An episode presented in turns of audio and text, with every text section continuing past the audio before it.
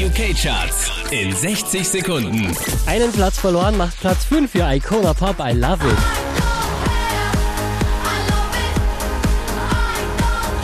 Ebenfalls einen Platz runtergerutscht. Platz 4 John Newman Love Me Again.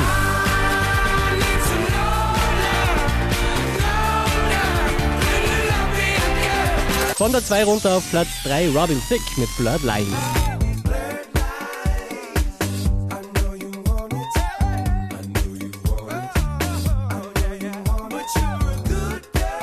Neu auf der 2 One Direction Best Song Ever.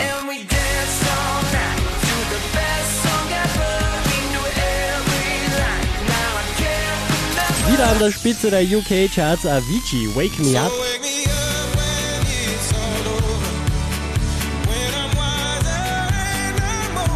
Mehr zu allen Charts auf www.kronehit.at.